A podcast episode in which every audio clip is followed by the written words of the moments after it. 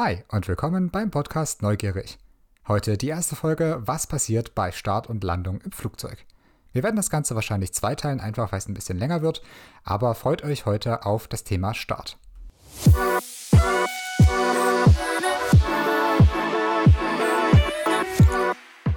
Mein Name ist Robin und ich setze mich sowohl privat als auch beruflich sehr gerne und tief mit Themen auseinander und dachte mir, ich gebe die im Podcast einfach mal weiter. Dabei geht es natürlich nicht nur um Flugzeuge, sondern um ein sehr breit gefächertes Band an Themen. Lass dich also überraschen, was die nächsten Folgen für dich bereithalten.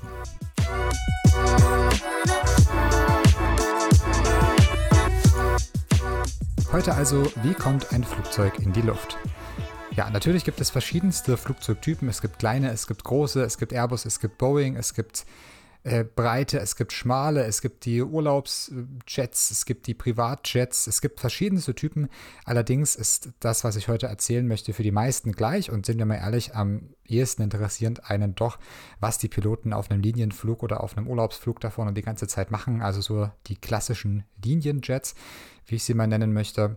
Ja, wie kamen wir zu diesem Thema? Ähm, ich spiele seit einigen Jahren sehr ambitioniert Microsoft Flight Simulator 2020 und habe mich dort absolut in den Fly-by-Wire A320 verliebt, also das Modell von Airbus, das eine ziemlich tiefe Simulationstiefe gewährleistet.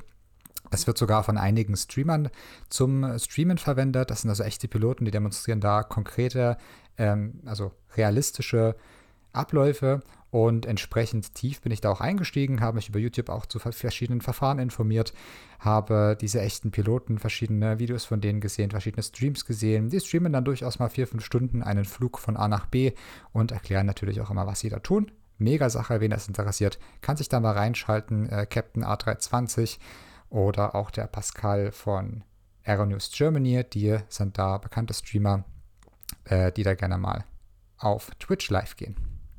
Ja, inzwischen fliege ich da auch sehr gerne selbst mit, habe auch entsprechende Ausrüstung hier und kenne mich mit den Verfahren weitgehend gut genug aus, um zumindest im Simulator das Ganze realistisch in die Luft zu bringen und auch wieder nach unten. Macht eine ganze Menge Spaß, kann ich nur empfehlen. Fangen wir jetzt also an, wie funktioniert das Ganze. Als Passagier wartet man ja eine ganze Weile, bis man überhaupt erstmal ins Flugzeug rein darf. Das ist auch ganz normal, denn diese Flugzeuge haben ja auch Wechselzeiten, das heißt, die kommen von irgendeinem Ziel zurück, landen, die alten Passagiere steigen aus, es wird einmal durchgewischt, einmal alles sauber gemacht und dann darf man einsteigen. Die Piloten, die machen in dieser Zeit ihren Rundgang und schauen sich das Ganze von außen einmal an, ob es auffällige Stellen gibt, ob es irgendwelche Beschädigungen gibt, die beim letzten Flug passiert sein könnten und beurteilen entsprechend von außen per Sichtprüfung die Flugfähigkeit, kommen dann wieder nach drinnen und da ist der andere Pilot dann schon dabei, die Flugvorbereitung zu treffen.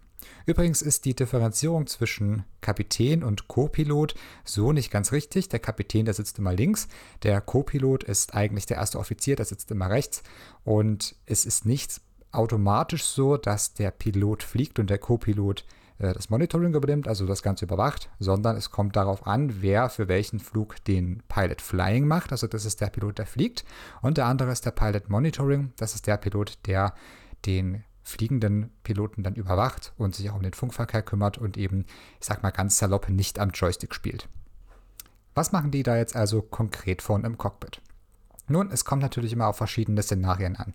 Oftmals stehen die Flugzeuge so, dass sie von außen per Stromkabel angeschlossen sind. Die haben dann eine External Power. Wir gehen jetzt mal davon aus, dass wir auf einem Rollplatz stehen, also mitten auf dem Vorfeld und ja, keine externe Power Unit bekommen. Dann machen wir einen sogenannten Cold and Dark Start. Das heißt, das Flugzeug ist ausgeschaltet, so wie man sich auch früh ins Auto setzt. Da ist alles kalt, alles dunkel. Beim Auto drückt man inzwischen nur noch einen Knopf, das geht an und beim Flugzeug ist das ähnlich, nur sind es ein paar Knöpfchen mehr. Als erstes machen wir die sogenannte APU an. Das ist die Auxiliary Power Unit. Das ist die kleine Hilfsturbine im Heck des Flugzeugs. Das kennt man vielleicht, wenn man schon mal am Heck des Flugzeugs war, macht auch ein bisschen Lärm. Da kommt so ein bisschen warme Luft hinten raus und das ist das sogenannte Hilfstriebwerk. Das kann von sich aus starten. Äh, über die im Flugzeug integrierten Batterien kann das losgehen und kann schon mal, liefert schon mal so ein bisschen Basisstrom, Basisenergie, um äh, die restlichen Systeme anschalten zu können. Als nächstes stellen wir dann die Positionssysteme ein. Da hat das Flugzeug eine ganze Menge davon, natürlich GPS und äh, weitere Galileo und Co., je nachdem wann das Flugzeug hergestellt wurde.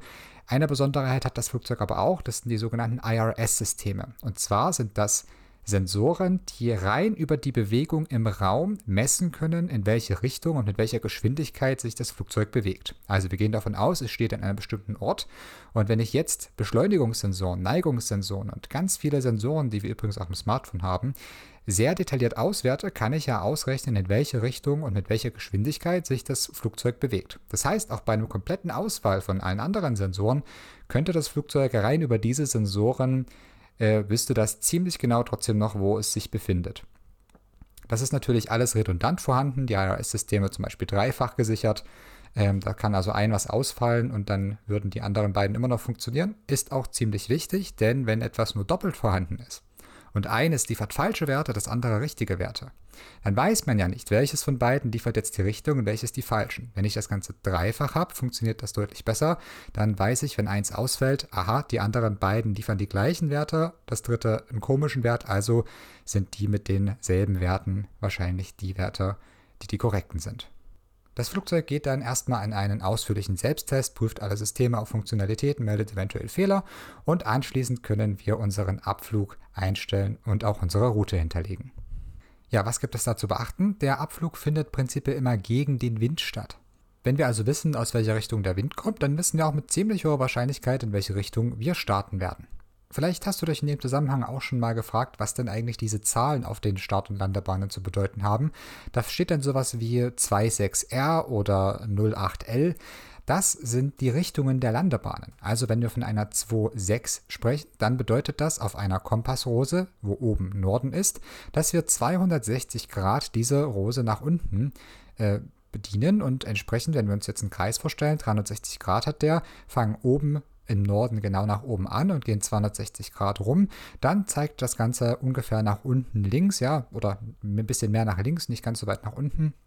Und die Buchstaben dahinter, die stehen für die jeweilige Bahn. Links L, rechts R. Und bei ganz großen Flughäfen haben wir auch noch ein C für Center, wenn wir also drei äh, Start- und Landebahnen haben. Und so weiß man schon anhand der zugewiesenen Start- und Landebahn, in welche Richtung es losgeht. Die Route selbst wird dann in der MCDU eingegeben. Das ist ein kleines, ja, ziemlich rudimentär wirkendes Gerät, was in der Mittelkonsole von einem Cockpit drin ist. Das kann aber eine ganze Menge. Und hier wird die Route importiert, die man im Vorfeld sich hat freigeben lassen. Also die Airlines, die planen ihre Routen äh, aufgrund von der Spriteffizienz und entsprechend führt diese Route über sogenannte Nav-Aids, also das sind Navigationshilfen. Da gibt es auch zwei verschiedene Typen. Da gibt es einmal virtuelle Punkte, die also ja, jemand auf platziert hat. Die sind nur per GPS abfliegbar. Und dann gibt es noch eine Technik, das sind sogenannte Drehfunkfeuer. Das ist jetzt ein bisschen zu detailliert, wenn wir das hier ausführen. Wichtig ist nur, dass die festgemachte Punkte sind und da ist auch tatsächlich ein Sender, die haben eine feste Frequenz, die kann man einstellen und der Airbus oder das Flugzeug allgemein weiß dann, ob es darauf zufliegt, davon weg und in welchem Winkel es darauf zufliegt.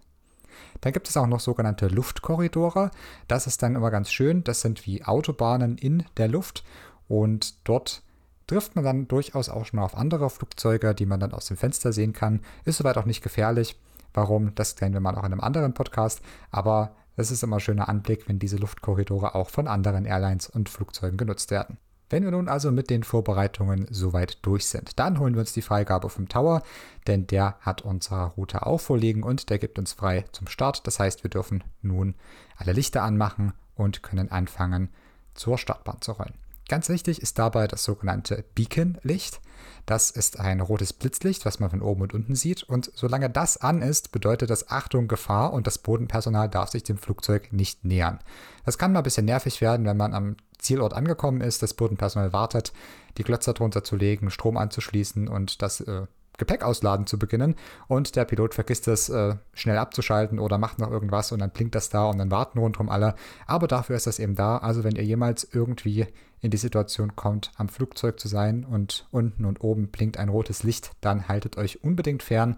Dann hat der Pilot irgendwas vor und entsprechend solltet ihr aufpassen, denn man sieht aus dem Cockpit vorne, wirklich schlecht. Also man kann nach vorne gucken, aber nach unten wird es auch schon schwierig und nach hinten überhaupt nicht. Ja, äh, Rückspiegel gibt es da ja auch nicht. Weiter geht's dann mit dem Pushback. Da gibt es so ein kleines schönes Fahrzeug, hebt die den vorderen, das vordere Rad des Flugzeuges an und drückt uns rückwärts aus der Parkposition raus. Ist auch ganz wichtig, denn ein Flugzeug hat keinen Rückwärtsgang und es hat übrigens auch keine Motoren, nicht mal irgendwie elektrische an den Rädern selbst. Das heißt, es kann sich von sich aus nur bewegen, indem es Schub gibt, also nach hinten Luft wegstößt über die Triebwerke und entsprechend Vortrieb erzeugt. Beim Pushback selbst erfolgt dann der Triebwerksstart.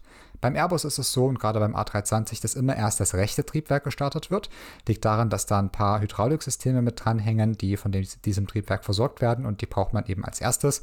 Entsprechend startet man das Ganze.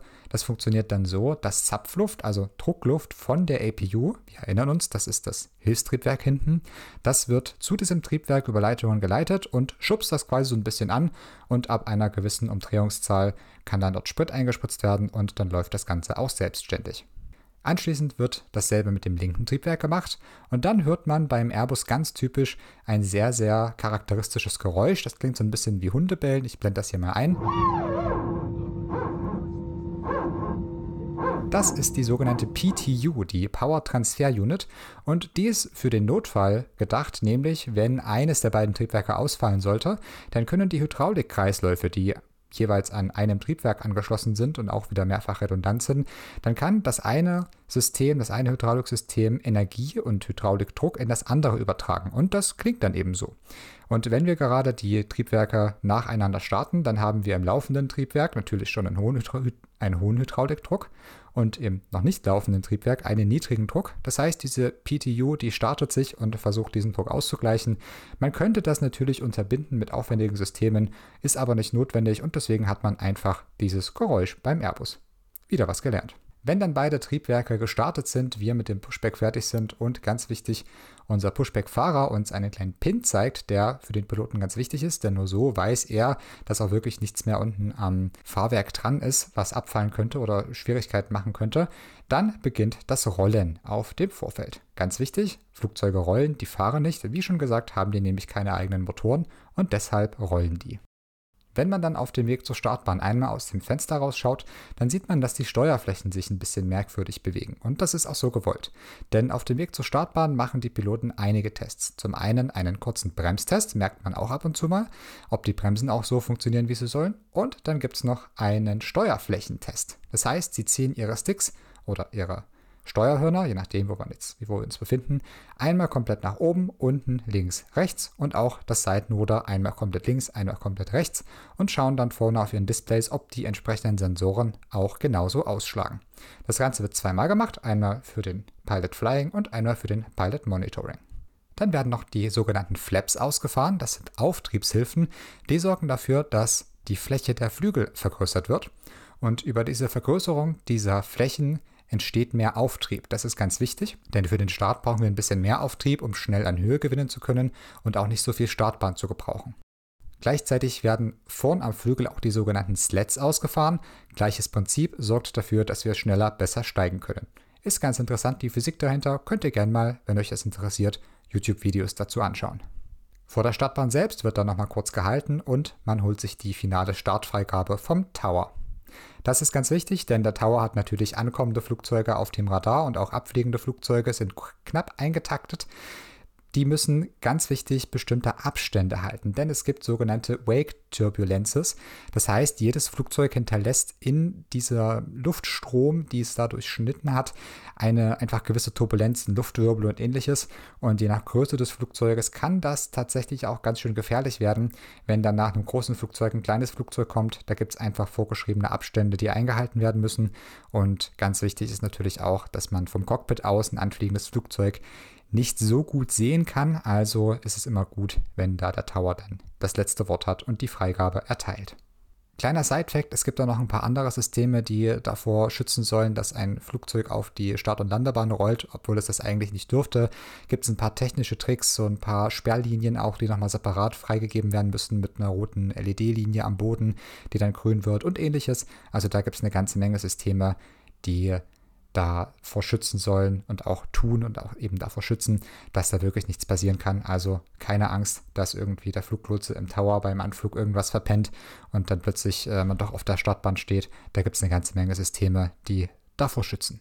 Wenn wir dann auf der Startbahn stehen und ein bisschen Zeit haben, dann halten wir dort nochmal an. Es gibt auch den Rolling Start, der wird nicht immer angehalten. In der Regel sollten wir das aber tun. Dann werden die Schubregler auf ca. 50% Schub gesetzt und dann warten wir erstmal ab, denn so ein Triebwerk ist jetzt kein Motor, der sofort den Schub auch liefert. Wenn die gerade im Leerlauf waren, bei 20% Leistung ungefähr, dann bieten die nicht sofort 100% Schub, wenn wir das anfordern. Deswegen schieben wir erstmal ungefähr auf 50% und warten, bis sie darauf reagieren und bei den 50% ankommen. Von 20 auf 50% dauert es nämlich ein Stück, von 50 auf 100 geht es dann deutlich schneller. Das ist aber auch ganz wichtig, denn so bekommen wir schon mal ein Gefühl dafür, ob die Triebwerke vielleicht doch irgendeinen Schaden haben oder irgendwas nicht ganz stimmt. Wir warten also, bis die auf 50% laufen, lassen die mal ein paar Sekunden dort und wenn dann alles okay ist, die Hydraulik, der Hydraulikdruck passt, die Temperaturen passen, dann schieben wir die Schubregler ganz nach vorn. Da gibt es auch zwei Stellungen. Ganz vorne ist der sogenannte Toga-Schub. Das steht für Take-Off and Go-Around-Schub. Und davor haben wir noch eine Flex-Raster. Denn bei den meisten Flughäfen haben wir eine deutlich längere Start- und Landebahn, als wir eigentlich brauchen. Das heißt, hier können wir unsere Triebwerke ein bisschen schonen. Da müssen wir nicht mit 100% Gas abheben. Da können wir diese Flex-Raste nutzen. Da heben wir mit einer vorher berechneten Prozentsatz ab. Das ist meistens auch mehr als ausreichend, um das Flugzeug sicher und gut in die Luft zu kriegen. So, jetzt denken wir, wir sind in der Luft, haben alles geschafft. Prinzipiell ist das auch richtig, noch ein paar interessante Dinge zum Thema Abheben. Sobald ein Flugzeug abgehoben ist, geht es in den SRS-Flug. Das ist ein maximaler Steigflug, der so kalkuliert wird, dass eine bestimmte Geschwindigkeit gehalten wird und dafür die Nase so weit wie möglich nach oben zeigt. Und das stellt einfach sicher, dass wir nach dem Start so schnell wie möglich an Höhe gewinnen. Denn das ist das Gefährlichste beim Fliegen, wenn wir nah am Boden sind. Und je schneller wir an Höhe gewinnen, desto besser. Wir bekommen also von einem Cockpit dann angezeigt, wie steil wir die Nase nach oben ziehen können, um möglichst schnell zu steigen, ohne dass das Flugzeug wieder langsamer wird. Das hört dann meistens, ja, so nach ein paar Sekunden, 30 Sekunden ungefähr hört das dann auf. Das bekommt man auch mit. Da drücken die Piloten die Nase wieder ein bisschen nach unten. Das bekommt man mit, dass man ein bisschen leichter wird und auch die Triebwerke werden leiser, denn dann schiebt man den Schub in die Climb-Raste und dann wird der automatisch geregelt auf die eingestellte Geschwindigkeit. Beim Abflug selbst muss man dann einfach gucken, wie das um den entsprechenden Flughafen herum geregelt ist. Manchmal hat man sogenannte Speed Constraints, das ist wie so eine Geschwindigkeitsbegrenzung, bei, kennt man vom Autofahren. Und die Flugzeuge können diese teilweise gut einhalten, teilweise ein bisschen schwieriger einhalten, kommt auf die Größe an. Das heißt, manchmal bleiben die Flaps, also die Auftriebshilfen, noch ein bisschen länger ausgefahren, einfach damit man entsprechend langsam fliegen kann. Diese Speed Constraints haben verschiedene Gründe. Manchmal ist irgendwie ein gefährlicher Berg in der Nähe, wo man aufpassen muss. Manchmal ist es aber auch der Lärmschutz oder andere Gründe. Insofern haben die alle schon ihre Berechtigung und irgendwann im Steigflug werden dann die Flaps, die Auftriebshilfen, auf Null gesetzt und dann haben wir unsere Reisekonfiguration erreicht. Das nennt man auch Clean, also man kann diesen Part dann clean fliegen und der Steigflug wird fortgesetzt. Der soll übrigens so schnell wie möglich passieren, hat einfach den Hintergrund, je schneller wir unsere Reiseflughöhe erreicht haben, desto schneller können die Flugbegleiterinnen mit ihrem Service anfangen und Dinge verkaufen. Ist natürlich für die gut, ist für die Airline gut und für uns ist das auch nicht ganz schlecht, denn je schneller wir auf Reiseflughöhe sind, desto schneller sind wir im effizientesten Teil des Fluges. In dieser Höhe fliegt das Flugzeug einfach am effizientesten. So, das war jetzt eine ganze Menge Input in sehr kurzer Zeit. Ich hoffe trotzdem, es hat dir gefallen. In dieser Konstellation, in dieser Kürze habe ich das auch noch niemandem erzählt. Ich bin gespannt auf dein Feedback und freue mich schon aufs nächste Mal, wenn wir uns dann die Landung anschauen. Wird sicherlich wieder ähnlich spannend. Natürlich gibt es hier noch eine ganze Menge mehr zu lernen. Ich habe eine ganze Menge Fachbegriffe gedroppt. Wenn ihr dazu Fragen habt, gerne in die Kommentare schreiben. Ansonsten gerne selbstständig weiterbilden. Ich denke, es war ein ganz guter Überblick. Bin gespannt auf euer Feedback, freue mich aufs nächste Mal. Bis dahin, ciao.